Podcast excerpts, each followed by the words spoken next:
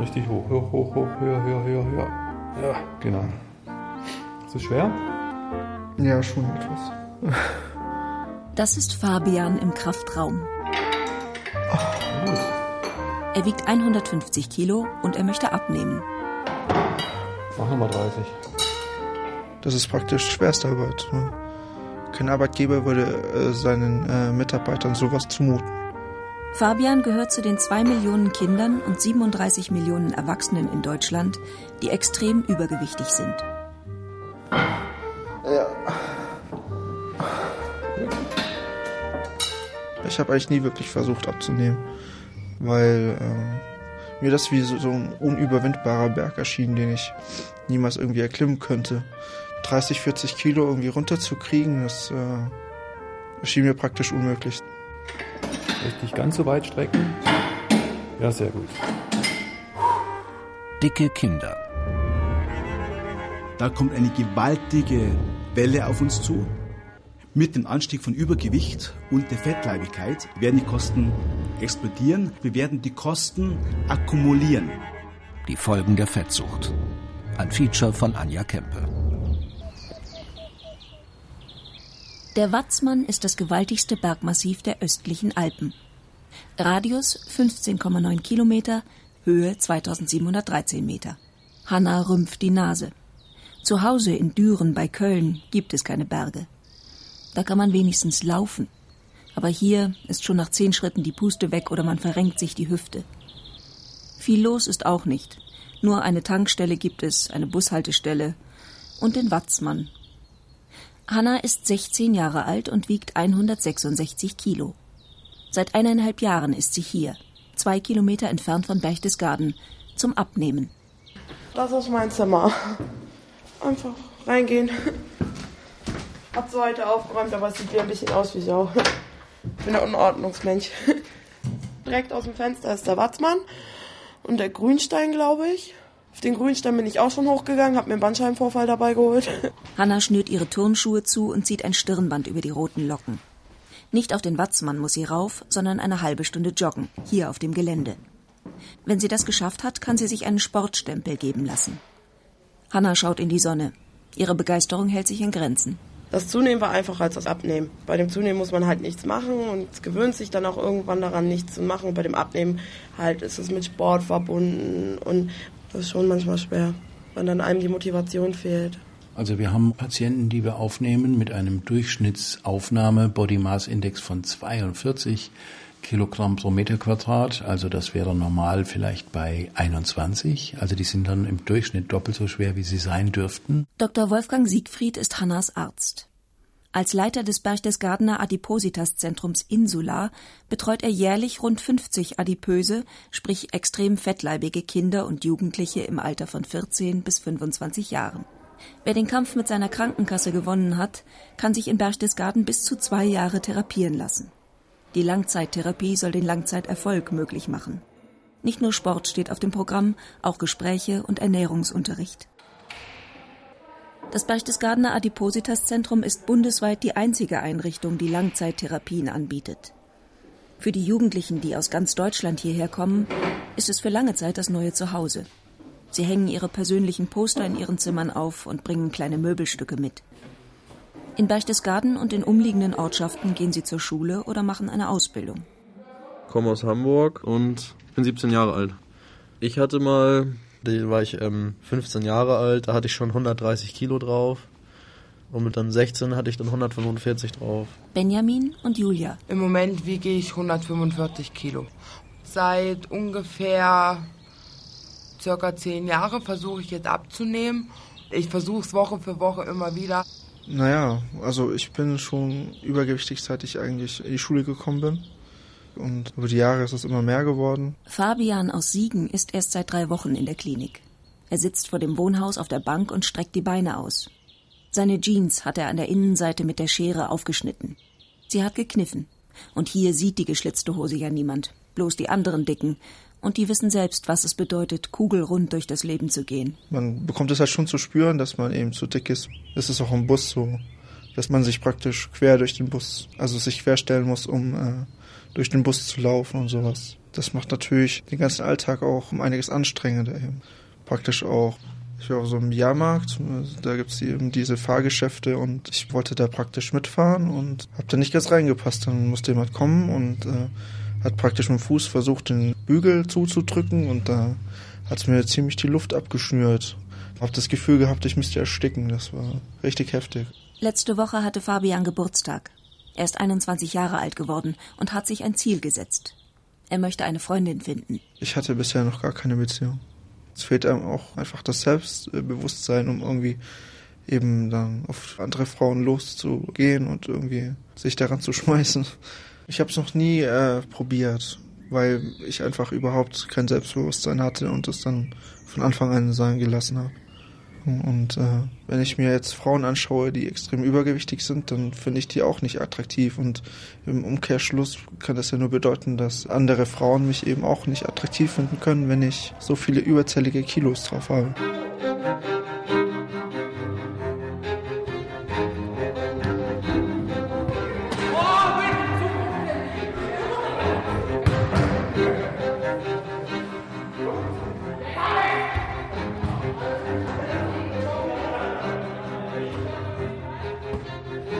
Ich heiße ähm, Mandy, bin 14 Jahre alt und wiege 92 Kilo. Mandy kommt vom Volleyball. Die Mannschaftssporthalle ist von morgens bis abends geöffnet. Die Gruppen finden sich hier zusammen und können spielen, wann und wie lang sie mögen. Auf der Bank sitzt ein Trainer und überwacht die Spielregeln. Mandy wischt sich den Schweiß von der Stirn. Die anderen sollen gern noch weiter trainieren, aber sie nicht mehr. Sie hat schon 10 Kilo abgenommen. Mandy stammt aus Flensburg. Sie ist strohblond und eher klein höchstens 1,60 Meter. Also meine Eltern haben dann gesagt, als sie gesehen haben, dass ich jeden Abend, wurde ich ja zu Hause gewogen, dass ich jeden Abend mindestens 200, 300 Gramm zugenommen habe. Dann haben meine Eltern gesagt, als ich die 100 erreicht habe, dass jetzt erreiche ich so irgendwann die 200. Und bevor ich hierher gekommen bin, habe ich auch gesagt, ja, ich werde wahrscheinlich die fetteste hier sein. Mein Vater hat immer gesagt, nein, das wirst du nicht. Und ja, als ich hier war, habe ich auch gemerkt, wie fett einige sind. Der Verbraucherverband Foodwatch hat Industrienahrung für Kinder und Jugendliche untersucht und ein Ranking der Kalorienbomben erstellt. Hertha Pausenbrot mit Hähnchenbrust 313 Kalorien. Hertha Pausenbrot mit Frikadelle 325 Kalorien. Evers Naturkost Bio Cornflakes 378 Kalorien. Milupa Milumil, mein erstes Früchtemüsli 380 Kalorien. Alnatura Bio Dreikornwaffeln Mini ab 8. Monat 385 Kalorien. Milupa Kinderzwieback 407 Kalorien. Milupa Kindergetreidekeks 424 Kalorien. Alnatura Bio Haferkekse ab anderthalb Jahren in Tierform 425 Kalorien. Balsen Leibniz Minis Butter 452 Kalorien. Edeka Gut und Günstig Doppelkeks 468 Kalorien. Aldi Nord Milchmäuse 527 Kalorien. Burger King King Box 628,5 Kalorien. Gut, im Moment sind wir gerade hier im Speisesaal. Hier treffen sich eben alle zu den Mahlzeiten. Susanne Reitmeier ist die pädagogische Leiterin in der Abnehmklinik. Gegessen wird gemeinsam. Alle sitzen an Zehnertischen auf Bänken. Stühle sind für die meisten hier zu klein. Viel Obst und Gemüse gibt es. Vitamine sind wichtig. Ansonsten stehen alle nur denkbaren Lebensmittel auf dem Speiseplan, außer Fastfood und alles in zivilen Portionen.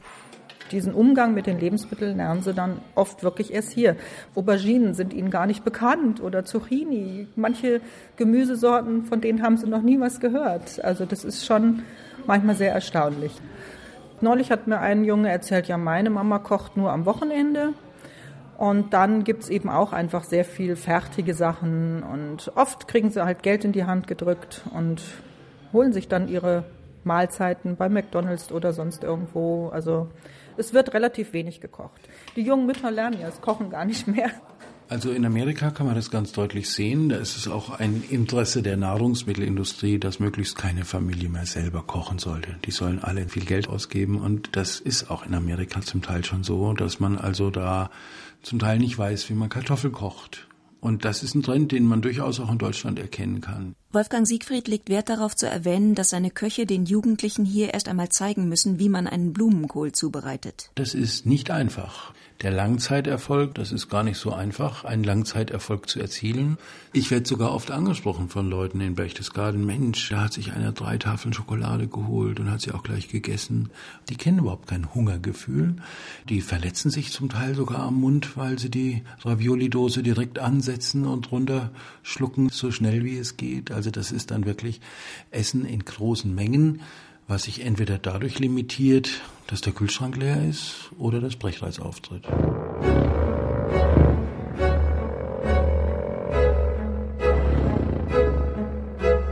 Fett und Speck und warmen Pudding und richtig lecker Pfannekuchen mit Schokolade und Marmelade mit viel Zucker. Neben der Turnhalle auf der Wiese sitzen Hanna, Benjamin und Julia. Wir haben nicht auf die Mengen geachtet, viel Fleisch gegessen oder halt Tiefkühlpizzen. Kommt man aus der Schule, da hat man auch keinen Bock, was Frisches zu kochen. Dann ist es halt auch so, dass man da zwischendurch auch mal Hunger hat und pfeffert sich mal wieder einen Cheeseburger rein oder sowas. Meine Eltern essen recht deftige Portionen, weil mein Vater ist ja immer so lange arbeiten. Da meine Mutter arbeitslos ist, hat sie den Tag über nichts zu tun quasi. Mein Vater kam dann immer so gegen 18 Uhr von der Arbeit nach Hause und dann gab es dann immer so eine richtig fette Mahlzeit. Frikadellen mit Kartoffelbrei, Rotkohl und Bratensoße, Hamburger, so richtig deftige Sachen, Pizza oder Pommes mit Schnitzel und habe ich mich immer schlafen gelegt für ein, zwei Stunden, dann mich wieder aufgewacht, wieder was gegessen, Fernsehen geguckt und so weiter. Und in der Schule gab es dann halt Nudeln mit Käsesoße oder so richtig fettige Bolognese-Soße, Pommes mit Mayo und Ketchup. Habe ich mir da nochmal was reingezogen sozusagen. Dann kam ich nach Hause, dann, dann habe ich da nochmal richtig gut reingehauen. Steaks, Gemüse und Salat. Aber irgendwie habe ich immer alles gegessen, bis auf das Gemüse und den Salat. Habe ich eigentlich immer nur das Schnitzel gegessen und dann gab es dann halt ab und zu mal was von der Frittenbude. Wurde halt was bei der Frittenbude geholt. Ja, und dann abends dann halt nochmal das Abendessen und dann vorm Fernseher nochmal Chips oder so, Gummibärchen. Mein Tag bestand eigentlich nur aus Schlafen, Essen und Schule.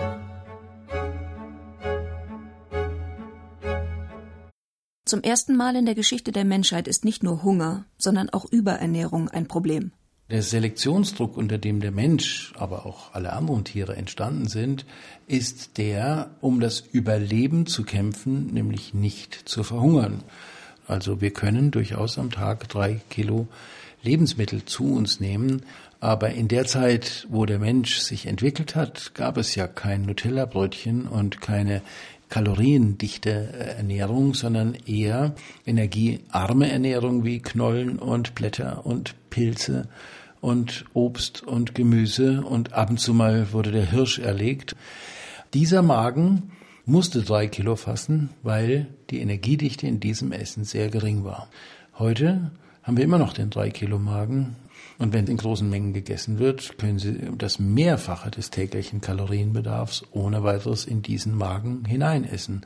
Aber für die Überernährung, die unser Hauptproblem ist, gibt es genetisch und in der Entwicklungsgeschichte des Menschen überhaupt kein Konzept. Hanna zeigt das Foto in ihrem Personalausweis. Sah dann aus wie so eine lebensgroße Tomate. Das Reiten musste ich aufgeben wegen dem Gewicht, weil es einfach zu schwer wurde. Pferde können halt nur das tragen, was sie selber wiegen. Und ähm, irgendwann habe ich halt mehr gewogen als so ein Shetland Pony, das gerade mal 150 Kilo wiegt. Ich bin dann über diese Gewichtsgrenze gekommen.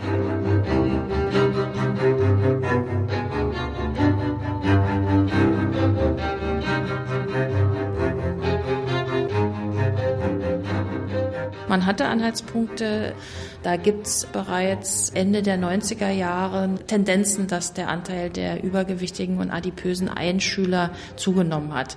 Aber das war noch nicht in der Kategorie, wo alle Warnleuchten angehen mussten. Also wir haben gemessen und gewogen, alle Altersgruppen von 0 bis 18 untersucht. Und da ist wirklich erstmalig in Deutschland über alle Altersgruppen festgestellt worden, wie es denn so steht um das Problem von Übergewicht und Adipositas. Und das war dann tatsächlich so, dass man die Warnleuchten angehen lassen musste. Bärbel Kurt ist Epidemiologin. Am Berliner Robert Koch Institut führt sie eine in Deutschland bislang einzigartige repräsentative Adipositas-Studie durch. 18.000 Kinder und Jugendliche an 180 deutschen Orten wurden gewogen. Die ersten Ergebnisse gab es 2006. Inzwischen läuft eine Folgestudie. Eine vergleichbare EU-geförderte Untersuchung zeigt, die Zahlen sind auf alle anderen europäischen Länder übertragbar. Das äh, Problem von Übergewicht und Adipositas sehen wir in allen europäischen Staaten. Das führt auch dazu, dass es eben ein europäisches Gesundheitsproblem ist. Und ganz extrem wird es, wenn wir den sozialen Hintergrund der Jugendlichen noch mit berücksichtigen, also Bildung, Einkommen und da kommt raus, dass die Jugendlichen, also die 15 bis 18-Jährigen aus den sozial benachteiligten Familien 15 Prozent Adipöse aufweisen. Also drei Prozent sind normal. Ist das fünfmal so viel in dieser Gruppe. Und das ist wirklich ein bedrohliches äh, Ergebnis. Wenn Sie in Dahlem spazieren gehen, werden Sie diesen Augenschein nicht haben in Berlin. Gehen Sie aber nach Kreuzberg, dann werden Sie sagen, oh oh, das sehe ich ja schon auf der Straße. Und ebenso ist es ein Problem, adipöse Kinder haben auch adipöse Eltern. Adipöse Eltern haben auch dann adipöse Kinder, wenn die Kinder adoptiert sind. Das heißt, äh, die Sache mit der Genetik, die ist da nicht zu halten. Und da gibt es jetzt wirklich äh, inzwischen Studien, wo man sieht, dass dieses Essverhalten natürlich an die Kinder weitergegeben wird. Wenn man abends vorm Fernseher eine Dose Nutella leer löffelt, dann ist das mit Adipositas nicht mehr so überraschend. Und das ist auch deswegen erschütternd, weil objektiv gesehen sind adipöse Kinder natürlich gesundheitlich beeinträchtigt.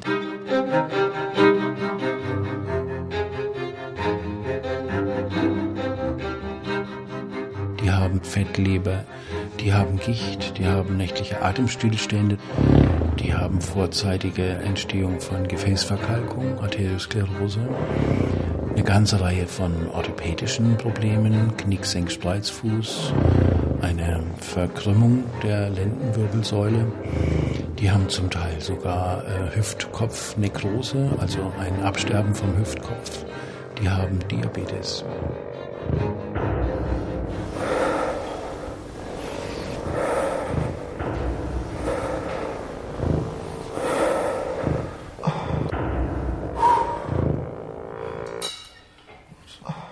Gut, und beim Hochgehen ausatmen. Ja. Gut. Schulter auch mit hochnehmen. Ein, aus. Der Sporttherapeut korrigiert die Bewegungen. 20 Bauchübungen soll Fabian machen. Der Kraftraum ist hell und freundlich, aber Fabian hat keinen Blick für solche Äußerlichkeiten, denn wahrscheinlich wird ihm gleich die Puste ausgehen. Der Trainer öffnet das große Fenster, damit ein bisschen Sauerstoff hereinkommt. Es ist sehr, sehr schwer, ja die ganzen Sachen, die anderen Kindern eben leicht fallen, die fallen einem eben schwer, weil man viel mehr zu tragen hat. Was anderen Leuten, die einfach mal äh, locker flockig irgendwie eine Treppe hochsteigen, da schwitzt man ja schon. Muss dann erstmal schnaufen. Ja, also so von der Sportvorerfahrung her ist es auch so zu beobachten, dass die sehr übergewichtigen Jugendlichen sehr wenig Erfahrung haben im Sport. Und ähm, hier in der Klinik ist es so, dass wir sagen, dass es ein Pflichtprogramm ist. Also die Patienten müssen kommen. Ja, und wir holen die auch aus dem Zimmer zum Beispiel, wenn sie dann nicht erscheinen. Es ist also relativ streng.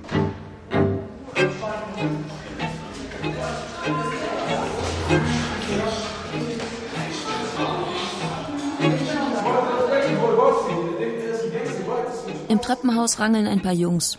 Das muss sein in dem Alter. Murat liegt auf dem Rücken und schaukelt hin und her wie ein Käfer und kommt nicht mehr auf die Beine. Er versucht sich am Geländer hochzuziehen. Die anderen helfen ihm. Er wiegt 140 Kilo. Ich meine, früher ist man Strecken gelaufen, gerannt und so. Und heute ist schon zum Beispiel Treppensteigen anstrengend. Das können sich jetzt, sage ich mal, Normalgewichtige so vorstellen, wie wenn sie im Berg normal hochlaufen und danach einen Rucksack, der komplett voll ist. Ist dann doch schon ein Stück anstrengender. Manchmal ist es erschreckend, auch bei uns im Haus müssen manche bis in den dritten Stock. Das fällt also durchaus auch einigen sehr schwer. Zum Beispiel dann eine Kiste mit Mineralwasser mit nach oben zu nehmen. Das schaffen sie am Anfang gar nicht. Da helfen sich die Patienten dann gegenseitig. Susanne Reitmeier, die Pädagogin. In manchen Fällen ist es ja sogar so, dass unsere Patienten ihr Haus nicht mehr verlassen haben. Wenn die im dritten Stock irgendwo gewohnt haben, dann lassen die sich das Essen bringen und verlassen das Haus gar nicht mehr. Draußen in der Sonne sitzt Fabian und erholt sich vom Kraftraum. Eine kleine Pause und dann geht es weiter. So viel Bewegung hatte er schon lange nicht mehr. In Siegen ist er zum Schluss nicht einmal mehr vor die Tür gegangen. Ja, je mehr man zunimmt, desto bequemer wird man halt auch. Und wenn man dann den Tag über umherlaufen muss, dann äh, macht man sich da auf Dauer auch kaputt. Ich habe die Schule auch immer mehr vernachlässigt und bin aber meistens noch hingegangen, obwohl ich dann schon oft krank gemacht habe und dann lieber zu Hause geblieben bin. Und als ich dann meinen Abschluss hatte, ging noch so knapp durch und dann hatte ich eben überhaupt nichts mehr, was mich irgendwie ermutigt hätte, rauszugehen. Das bisschen Bewegung, was ich vorher hatte, weil ich den Schulweg hatte und Schulsport und so weiter, das ist ja alles weggefallen und war ich eben zu Hause und habe mich nur vom Computer zum Kühlschrank bewegt. Es war einfach unerträglich, äh, da irgendwie rauszugehen eben. Das wollte ich auch nicht mehr. Also wollte ich nicht. Also ich habe extrem viel gelesen und äh, später kam dann eben mehr Fernsehen hinzu und Konsole. Als ich dann so 12, 13 war, habe ich einen Computer gekriegt und da immer gespielt. Dann habe ich angefangen mit einem Online-Rollenspiel. Da hat man eben auch sehr schnell Erfolgserlebnisse, die einem im richtigen Leben vielleicht fehlen kann einen starken Krieger spielen, der die Aufmerksamkeit der Gegner eben auf sich zieht. Man hat auf jeden Fall viele Fähigkeiten, die man im echten Leben nicht hätte. Man hat praktisch unendlich viel Ausdauer, man wird nie müde. Das ist eben viel stärker als in der richtigen Welt. Ne? Konnte ich einfach nicht mehr rausgehen. Nur dieser Gedanke, diese Welt zu verlassen, war praktisch unerträglich. In diese graue Welt, wo alles sehr schwer fällt und wo man sich so schwer tut, im Gegensatz zu der bunten die einen ständig motiviert, wo man eben seine Erfolgserlebnisse hat. Ne? Da wollte ich nicht mehr weg. Es gibt Übergewichtige, die durch ihr Übergewicht eben auf dem Sportplatz keine Punkte mehr machen, die vielleicht in der Schule gehänselt werden, dann von der Schule wegbleiben, vom Sportplatz wegbleiben und schließlich nur noch zu Hause sitzen.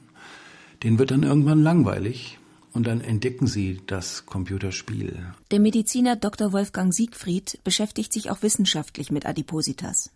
Mit dem Zusammenhang von extremer Fettleibigkeit und Online-Spielsucht bei Jugendlichen. Zurzeit läuft eine Studie, finanziert über die Adipositas Stiftung. Wir sehen es bei jedem zweiten Patienten, meistens sogar eine Online-Rollenspielsucht, wo man dann schon den Eindruck gewinnt, hier wird praktisch in der virtuellen Welt dieses online endlos Rollenspiels Trost gesucht. Man ist dort plötzlich groß und schlank. Und deswegen sehen wir eine überzufällige Häufung, deutlich überzufällig, von Internetspielsucht und Übergewicht.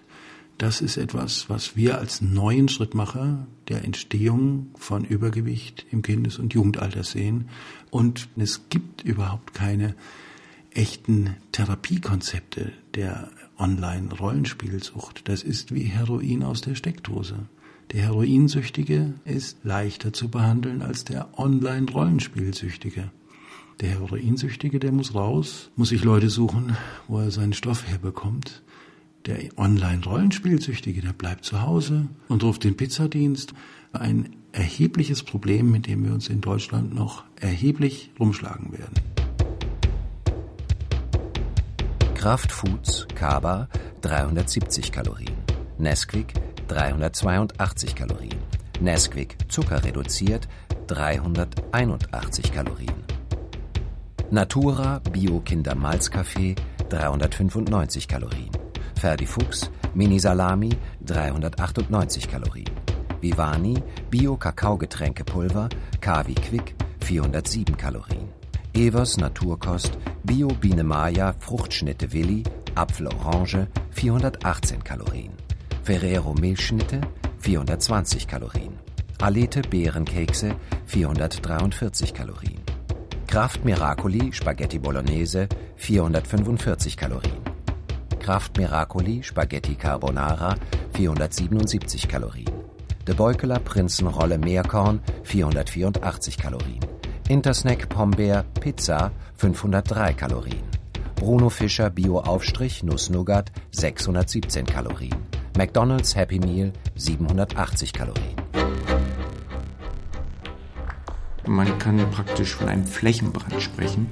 Man kann es als eine Epidemie bezeichnen. Und wir konnten nachweisen, dass mit einer zeitlichen Latenz von circa 10 bis 15 Jahren auf diese Adipositas eine zweite Epidemie erfolgt. Nach diesem flächenbrandmäßigen Umgreifen dieser Adipositas-Epidemie erfolgt die Diabetes Achim Regenauer und Franz Behnstetter sind medizinische Risikoforscher und Gesundheitsökonomen bei der Munich Re, der größten deutschen Rückversicherung, die Versicherungen versichert, zum Beispiel gegen Katastrophen. Die Kosten werden explodieren, weil viele andere chronische Krankheiten mit Fettleibigkeit daherkommen. Ob das Diabetes ist, Bluthochdruck etc. Von daher sprechen wir von direkten und indirekten Kosten. Das heißt, wir werden die Kosten akkumulieren. In Deutschland gibt es Schätzungen, die den direkten und indirekten Krankheitskosten durch Fettleibigkeit und Übergewicht mit mittlerweile 20 Milliarden Euro geschätzt. 20 Milliarden Euro pro Jahr. Das ist die prognostizierte Zahl der Kosten und Folgekosten durch Adipositas für Deutschland. Sie entspricht ungefähr dem weltweiten Jahresumsatz von McDonald's. In England hat sich die britische Regierung darüber Gedanken gemacht, wozu wird diese Explosion der Fettleibigkeit führen. Und sie haben mit der Universität Oxford eine Szenariostudie gemacht, bei der herausgekommen ist, zum Beispiel ist innerhalb von 30 Jahren mit einer 70-prozentigen Zunahme von Diabetes, mit einer 25-prozentigen Zunahme von Schlaganfällen und Herzinfarkten zu rechnen. Alles kommt als eine große Lawine später auf uns zu. Um als Gesundheitsökonom kann ich da gerne dazu sagen, dass Gesundheitssysteme es nicht leisten können. Ich war in Köln und dann habe ich mir halt bei McDonald's am Bahnhof einen Burger geholt, habe mich auf die Treppe bei der Domplatte gesetzt und auf meine Freundin gewartet. Und dann kam halt ein Mann, hat mir in den Rücken getreten und hat gesagt, du bist ja eh schon so fett, warum isst du dann jetzt noch einen Burger? Fette Kuh. Du fette Sau, geh mal abnehmen oh, du fette Sau. Oder dann, ich durfte mir persönlich von, von einem Kind mitten im Laden schon mal anhören, ja, guck mal, Papa, die Tante platzt gleich. Nur weil man dick ist, bei Behinderten oder so wird nie geguckt oder bei einer Magersüchtigen, sondern wirklich nur, wenn man extrem fett ist. Julia aus Erfurt und Jacqueline aus Villingen-Schwenningen in der Nähe von Stuttgart. Beide Mädchen sind 21 Jahre alt und beide sind schon über ein Jahr in Berchtesgaden. Julia holt ihr Abitur nach und Jacqueline lässt sich hier zur Altenpflegerin ausbilden. In ihrer Heimatstadt wollte sie eine Banklehre machen, aber das hat nicht geklappt. Dicke können nicht arbeiten. Wenn man bei einem Vorstellungsgespräch ist, kriegt man oft mal zu hören, ja, wir hätten gerne jemand Dünnes, das passt einfach besser, die Leute können besser arbeiten wie jemand, der dick ist und ja, du stinkst, Du bist asozial. Geh mal duschen. Versteck dich. halt dick, stinkend und faul. Das ist das typische Klischee, was halt hier in Deutschland herrscht. Also Mobberei ist eigentlich das Schlimmste in der Schule und Schlägereien, also da gehen auch manche Leute auf einem los, ohne Grund. Sabrina aus Neu-Ulm, 14 Jahre. Dann hatte ich halt mein Brot in der Pause gegessen. Dann kam eine Mitschülerin zu mir, hat das Brot aus meiner Hand geschlagen. Dann hat sie mich hingeschossen und hat gesagt, du fette Kuh, ess nicht so viel. Dicke Leute beleidigen. So heißt ein erfolgreiches Internetforum. Die User können dort Schimpfwörter für Dicke veröffentlichen. Bezeichnungen wie dicke Kuh und Fettsack sind demnach völlig von gestern. Als besonders cool gelten Fettgondel, Puddingwalze, Fettkanone, Schnitzelbomber, Puddingdampfer, Fleischkoloss, Fressmaschine, Würstchengrab, Pommespanzer, schmieriger Fettgewebeballon, riesenwüchsiges Gossenkind, fettleibige Monsterkröte. Irgendwann bin ich daran kaputt gegangen. Ich habe auch irgendwann angefangen, die Schule zu verweigern. Hanna hatte Angst vor der Schule. Experten sagen, die meisten adipösen Jugendlichen entwickeln ein sogenanntes schulvermeidendes Verhalten. Das nimmt einem auch ziemlich das Selbstbewusstsein, wenn man dann die ganze Zeit so gehänselt wird. Als Maulfettsack und kannst du überhaupt reden mit deinem Doppelkinn. Und dann waren wir jetzt einfach satt und dann haben wir einfach alle angezeigt. Haben meine Eltern und ich die komplette Klasse angezeigt, samt Klassenlehrer, weil der Klassenlehrer auch nichts gemacht hat nach mehrmaligen Bescheid sagen. Halt, ich habe das halt eine lange Zeit geheim gehalten. Man will ja auch nicht sozusagen die eigenen Schwächen zugeben. Und dadurch habe ich das ziemlich lang geheim gehalten. Es war einfach schmerzhaft. Manchmal frage ich mich, warum haben sie mich nicht verprügelt? Der Schmerz wäre kürzer gewesen als den, den, den wir da gemacht haben. Jetzt hätte man ein Messer in der Seele, was permanent gedreht wird, rausgezogen und woanders reingestochen. Man sperrt sich ins Zimmer ein und fängt an, Alkohol und Zigaretten zu nehmen. Dann wird es immer schlimmer und schlimmer. Also ich bin nie einen Tag nach Hause gekommen, wo ich nicht besoffen war. Sabrina schwitzt und schaut mit großen Augen durch ihre starke Brille. Irgendwann hat man dann auch keinen Bock mehr auf sein Leben. Also ich wollte schon öfters mal Selbstmordversuch machen. Und meine Familie hat mich immer daran gehindert, weil die mich lieb hat. Aber es wird immer schwerer. Murat ist irgendwann der Kragen geplatzt, zu Hause in Augsburg. Also ich hatte so viel Wut in mir, sage ich mal, oder Hass. Und im Nachhinein bereut man sowas, dass man sich nicht beherrschen konnte. Aber in diesem Moment, da wollte ich quasi einen Schlusspunkt setzen. Dann habe ich dann halt eine Faust, zweite Faust, dritte Faust immer wieder auf die eingeschlagen. Auch als sie am Boden sind, noch einen Kick rein und dann nochmal nachgetreten. Und die hatten ausgerenktes Kiefer, verstochte Nase, blaue Augen, aufgeplatzte Lippen. Die hatten auch Rippen gebrochen dann. Das war mir in dem Moment sowas von egal. Wollte ich einfach nur, dass sie ruhig sind. Außenseiter sind adipöse Menschen schon längst nicht mehr.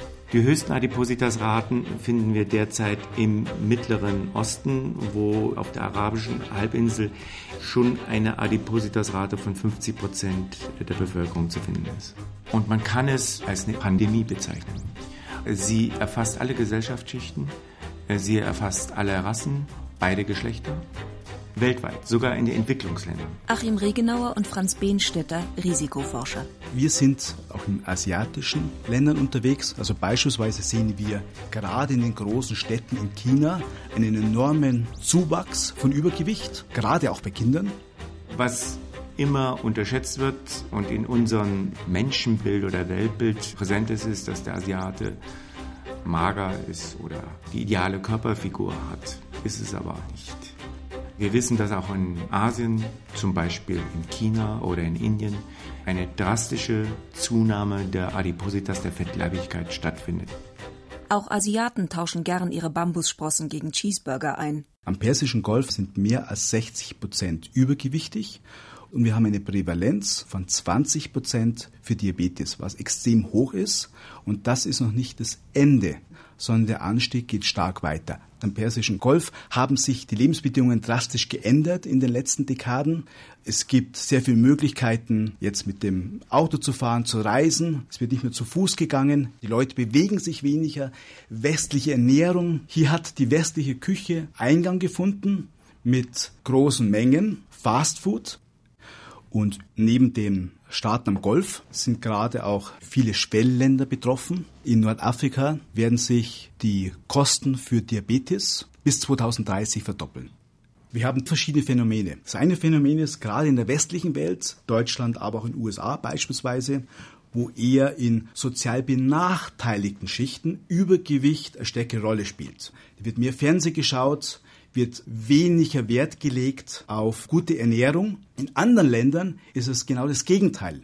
In vielen asiatischen Ländern wie in China, also gerade in den Städten, ist dann auch ein Wohlstandsbauch ein Zeichen dafür, dass man es eben leisten kann. Es ist ein Zeichen dafür, westliche Gewohnheiten anzunehmen. So war es auch in arabischen Ländern. Ist auch vielleicht ein Zeichen dafür, beispielsweise in China in der Ein-Kind-Politik dem Kind was Gutes zu tun. Wir sehen es auch in Indien. In anderen Ländern, wie in, in, afrikanischen Ländern, haben wir zum Teil ein Doppelproblem. Auf der einen Seite sehen wir Unterfehlernährung, gleichzeitig sehen wir in der gleichen Gesellschaft eine Zunahme von Übergewicht, weil es wieder eine Möglichkeit ist zu zeigen, ich habe es geschafft.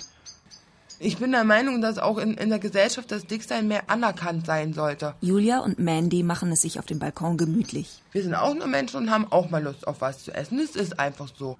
Ähm, Schoki, Chips, Cola. Mandy nimmt einen Schluck aus der Colaflasche. Hier in der Einrichtung gibt es verschiedene Rituale. Manche Rituale kommen vom Haus, das Wiegen zum Beispiel, und andere Rituale haben sich die Patienten selbst ausgedacht.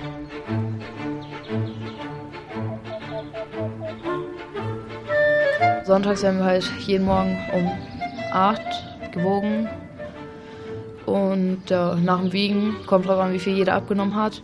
Die Leute, die abgenommen haben, die sitzen auf dem Zimmer und essen die Sachen, die sie davor gekauft haben. Sonntag ist halt unser spezieller Tag nach dem Wiegen, wo wir uns alles reinstopfen.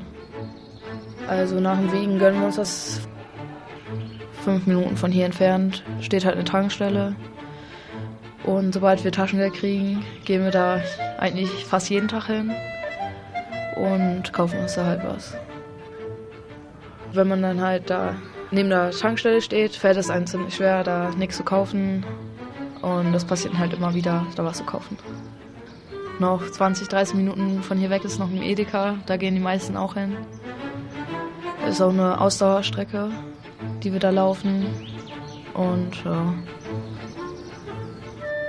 Also die Zimmer werden morgens jeweils kontrolliert, also ob die halt sauber sind und ob da Sachen drin sind. Und wenn wir die verstecken, dann fällt das halt nicht auf im Schrank, im Safe oder unterm Bett. Wir haben Safe, da tun wir halt alle Wertsachen rein, Süßigkeiten, was da alles reinpasst und schließen den Halt ab und so merken die Erzieher das auch nicht.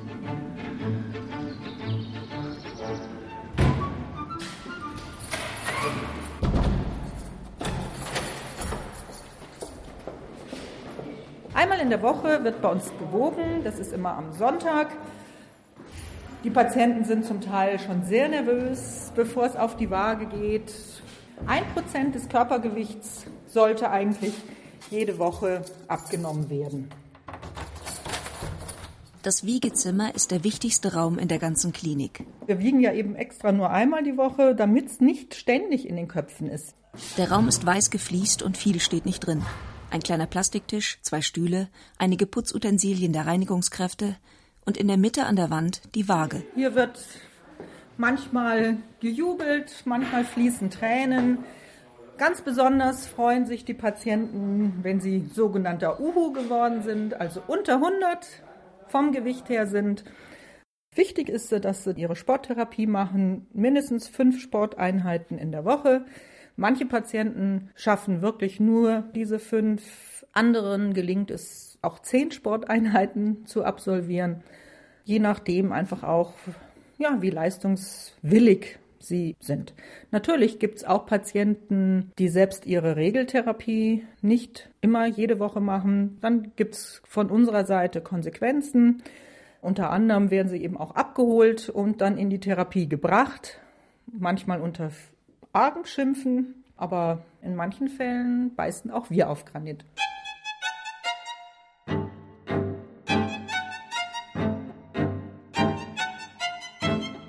Vor der Waage hat man allgemein das Zittern. Man steigt da drauf und dann waren es dann doch schon zwei Kilo plus. Und dann war es eigentlich aus, Leute, lasst mich echt in Ruhe, weil das war jetzt echt zu viel, die Waage. Jacqueline und Hannah. Man fühlt sich voll toll, wenn die ersten paar Kilos runter sind und die ersten paar Kilos sind ja immer nur Wasser, das habe ich jetzt gelernt und dann geht das dann halt immer nur noch so stocken und so langsam und so wenig und dann denkt man sich so, was mache ich falsch? Man gibt sich selber die Schuld, wenn man nicht abnimmt, weil man kämpft ja die ganze Zeit dafür und dann nimmt man halt nur 400 Gramm ab und das ist dann wie so ein Schlag ins Gesicht. So, mein Name ist Anke Tempelmann vom AOK Bundesverband und wir als große Kasse, wir kennen die Stellschrauben.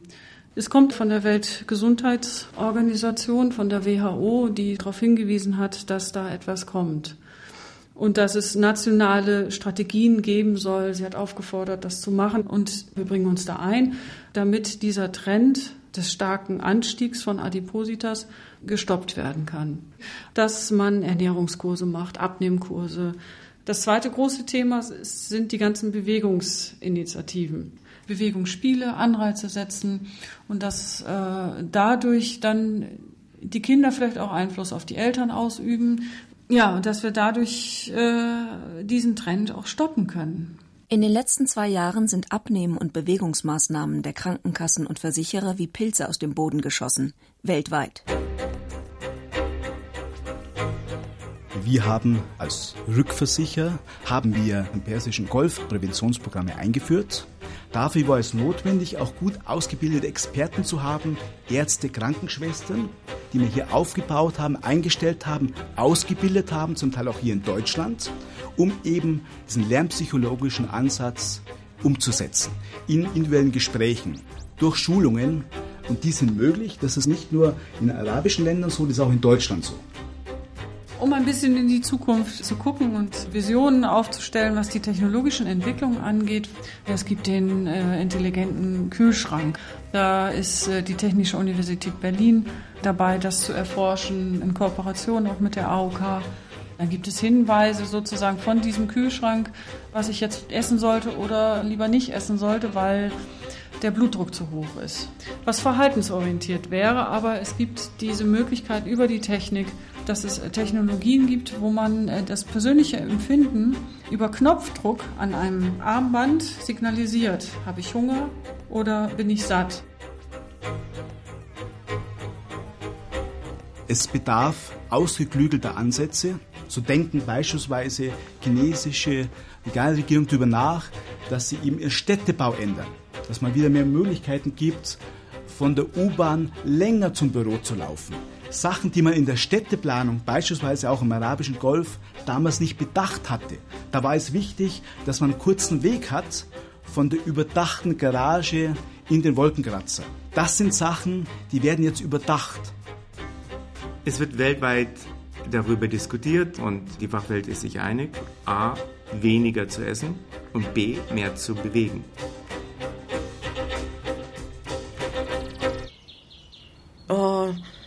Hast so viel gegessen, obwohl ich das gar nicht habe und oh, du musst das noch abtrainieren und ja, halt einfach ein schlechtes Gewissen einreden. Hanna rollt die Augen. Sie ist Weltmeisterin im Ausprobieren von Krankenkassenprogrammen.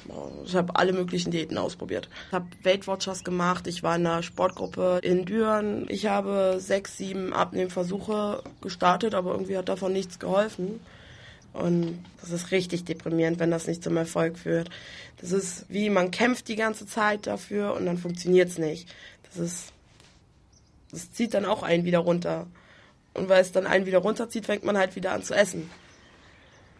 Und dann nimmt man halt wieder zu und dann will man das wieder loswerden. Dann fängt man die nächste Diät an. Und dann bringt das dann auch wieder nichts und dann fängt das ganze Spiel von vorne an. Ich habe mit Achtjähriger angefangen. Da war ich das allererste Mal zu einer Kur. Und solche Kuren, die normalerweise bezahlt werden, sind vier bis sechs Wochen, maximal acht Wochen. Und dann gibt ja halt noch was von der Krankenkasse auch bezahlt wird. Also wenn man da zur Ernährungsberatung geht und sowas halt. Also mehr ist es dann eigentlich nicht. Julia und Jacqueline. Mit zwölf haben meine Gewichtsprobleme angefangen. Und ähm, dann habe ich Kurse von der AOK mitgemacht, so Abnehmkurse einfach, was sie so für Kinder eben auch schon angeboten haben. Und ja, man hat es jahrelang probiert. Bis jetzt ist es leider immer nicht erfolgreich gewesen, hat nichts gebracht. Man kann den Übergewichtigen nicht direkt zwingen abzunehmen, weder die Eltern noch die Krankenkasse. Das geht zu weit. Dr. Wolfgang Siegfried. Wir haben auch zum Teil Familien dabei, wo dann ein Vorhängeschluss vom Kühlschrank ist. Und dann gab es zum Beispiel ein Mädchen, ist dann nachts aufgewacht wegen Hunger und ging dann in den Keller, hat sich eine Pizza rausgeholt, eine eingefrorene aus der Tiefkühltruhe und hat sie dann halb gefroren gegessen und ist wieder schlafen gegangen. Und irgendwann haben die Eltern die ganzen leeren Pizzaschachteln hinter der Tiefkühltruhe gefunden. Was hilft dann das Vorhängeschloss vom Kühlschrank? Rapunzel Bio Buchstabensuppennudeln 349 Kalorien. Rapunzel Bio Mond und Sterne Müsli 387 Kalorien. Hip Bio Baby Zwieback 430 Kalorien. Hip Bio Baby Keks 446 Kalorien. Vicana Bio Petsy Vollkorn Butterkeks mit Dinkel 460 Kalorien. Kaufland K Bio Honig Dinkelgebäck 465 Kalorien. Kuchenmeister lustige Baumkuchentierchen in Schweinsform 465 Kalorien. Brand Tigerentenzwieback 492 Kalorien. Fleming Bio Dinkelhafer 498 Kalorien. Biozentrale Naturprodukte GmbH BioKids Milchwaffeln Erdbeere 513 Kalorien. Küchle Hello Kitty Butterkekse 522 Kalorien. Argenta Schweinchenriegel Erdbeere 569 Kalorien. Das Fazit des Foodwatch Marktchecks Die Lebensmittelindustrie stellt die Kinderernährung auf den Kopf. Das Angebot an speziellen Kinderlebensmitteln entspricht ernährungsphysiologisch genau dem Gegenteil dessen, was Ernährungsexperten für eine ausgewogene Ernährung von Kindern empfehlen. Die Hersteller kommen ihrer Verantwortung nicht nach, einen Beitrag zur ausgewogenen Ernährung zu leisten. Im Gegenteil.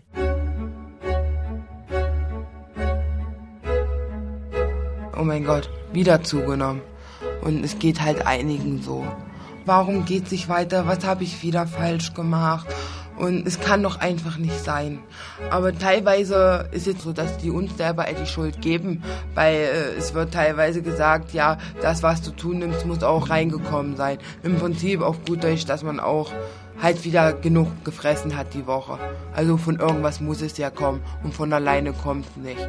Julia aus Erfurt kam vor eineinhalb Jahren mit 196 Kilo in Berchtesgaden an. Heute wiegt sie immer noch 145 Kilo. Meine Kleidergröße ist im Moment 52.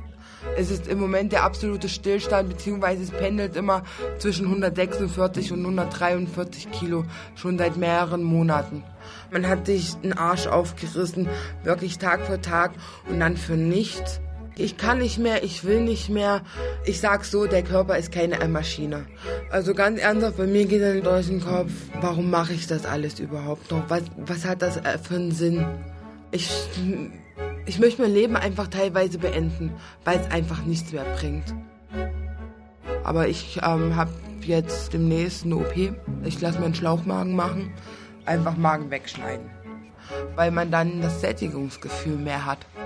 Es wird im Prinzip halt ungefähr zwei Drittel des Magens halt äh, entfernt. Der kann halt nie wieder dran gemacht werden, operativ halt. Das war's dann.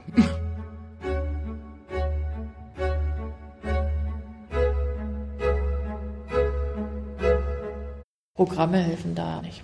Wir haben jetzt erstmal eine ganze Generation mit einem hohen Anteil von Übergewichtigen und Adipösen, die auch mit diesem gesellschaftlichen Druck leben, die in ihrem weiteren Lebensweg eigentlich nur zu einem geringen Prozentsatz die Chance haben, wieder normalgewichtig zu werden. Das müssen wir jetzt mit dieser Generation, glaube ich, durchleben. Bärbel Kurt, Epidemiologin, Robert Koch Institut Berlin. Dieser hohe Prozentsatz an übergewichtigen äh, Kindern und Jugendlichen hat natürlich dazu äh, geführt, dass man sich insgesamt einig ist auf der politischen Ebene. Man möchte was erreichen und man möchte den Prozentsatz senken. Und keiner hört darauf, dass wir sagen, so geht das nicht. Also diese Folgeprävention, dass man sagt, wir möchten, dass die jetzt wieder dünn werden, da gibt es wenig Anhaltspunkte dafür, dass das funktioniert. Der Therapieerfolg im Berchtesgadener Adipositas-Zentrum liegt bei 20 Prozent. Wer einen Body Mass Index von 29 erreicht, gilt nicht mehr als adipös. Was die Patienten nach dem Verlassen der Klinik wieder zunehmen, wird nicht untersucht. Nichts ist langsamer in der Veränderung als Ernährungsverhalten. Also zum Beispiel Ostdeutschland, Westdeutschland hat sich unterschiedlich ernährt wegen eines unterschiedlichen Angebots. Weniger Obst, weniger Gemüse. Die ganzen italienischen, asiatischen Sachen, die waren in Ostdeutschland nicht vorhanden. Jetzt war das Angebot auf einmal gleich. Und trotzdem haben wir immer noch unterschiedliches Ernährungsverhalten in Ostdeutschland gesehen. Nach wie vor mehr Fleisch, mehr Butter, weniger Obst und Gemüse. Tradierte Essgewohnheiten lassen sich kaum verändern, meinen Fachleute. Man kann es auch anders ausdrücken. Solange die Fastfood-Maschinerie immer weiterlaufen darf, solange Fastfood-Ketten und eine Lebensmittelindustrie schon Kindern Kalorienbomben und XXL-Portionen anpreisen, wird sich an den steigenden Adipositasquoten wohl kaum etwas ändern. Das heißt, jetzt zu sagen, wir möchten jetzt gerne, dass der Prozentsatz innerhalb der nächsten drei Jahre zurückgeht und solche Zielstellungen gibt es. Das werden wir auch nicht erreichen, selbst wenn man sich das Ziel stellt. Ich will nicht sagen, dass es keine Erfolgsstories gibt. Die gibt es auch. Und das sind sehr willensstarke Jugendliche und die können das schaffen. Aber das Gros kann es aus unserer Erfahrung nicht schaffen. Man kann sich das Ziel stellen, dass die Kinder, die heute geboren werden, in zehn Jahren einen geringeren Prozentsatz an Übergewichtigen haben. Das ist eine realistische Zielstellung. Also es ist eine Illusion zu denken, man kann das Rad zurückdrehen. Man kann ein neues Rad anschmeißen. Ich trainiere meine Oberschenkel und äh, Gesäßmuskulatur. Und noch ein bisschen weiter ranrutschen. Okay. Fabian hockt in der Beinpresse und gibt sich Mühe. Jeden Tag klappt es ein bisschen besser. Vielleicht kann er sich bald eine neue Jeans kaufen. Das letzte Wiegen war ja am Sonntag, aber So geschätzt dürfte ich jetzt bei 137 liegen.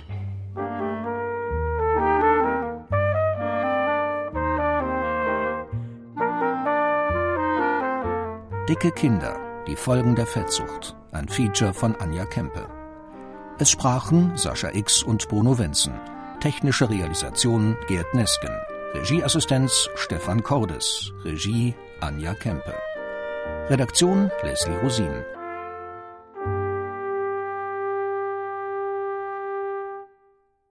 Eine Produktion des Westdeutschen Rundfunks mit dem Südwestrundfunk 2013.